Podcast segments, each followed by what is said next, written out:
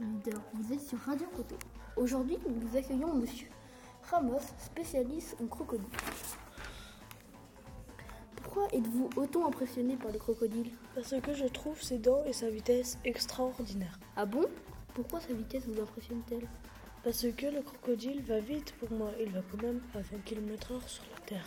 Ah bon Alors dans l'eau, à quelle vitesse va-t-il La vitesse du crocodile quand il est dans l'eau est d'environ 40 km/h. Ah bon Et pourquoi ces dents vous impressionnent-elles Parce que les crocodiles ont eu beaucoup de dents pour toute leur vie. Ils en ont eu 3000 dents. Ah bon Comment ont-ils eu autant de dents dans toute leur vie Ils ont eu toutes ces dents parce que leurs dents tombent très souvent.